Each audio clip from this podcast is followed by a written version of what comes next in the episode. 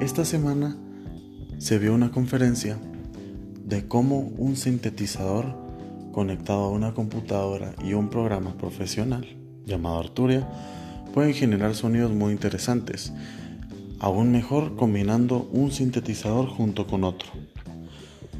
Lo que explicaron estas personas que son muy expertos en esto y se han dedicado pues bastante tiempo en ello, dicen que los sintetizadores son emisiones de señal en cargas de voltaje convertidas a audio.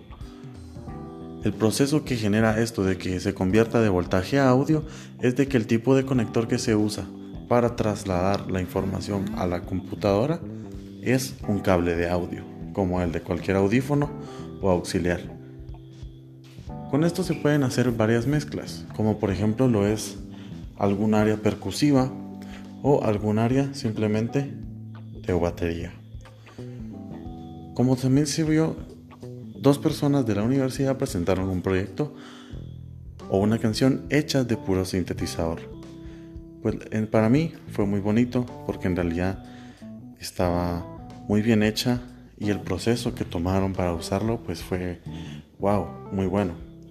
Entonces, resumiendo un poco sobre esta charla, pues la importancia de los sintetizadores hoy en día se está dando mucho la tecnología Así como ha evolucionado también en los medios de comunicación, la tecnología también ha avanzado en la música. Y este es uno de los métodos que se dieron aproximadamente entre los 80s y 90s, que fue el punto que dio la revolución de toda la tecnología musical en la industria. Ahora está volviendo a, a darse como tendencia debido a lo vintage. Mucha gente está acudiendo a ello. Entonces por eso es de que ahora es un poco más famoso que como lo era en los años 2000. Ya que en los 90s y 80s fue, fue su creación, o sea, esa fue su época de auge, al igual que ahora.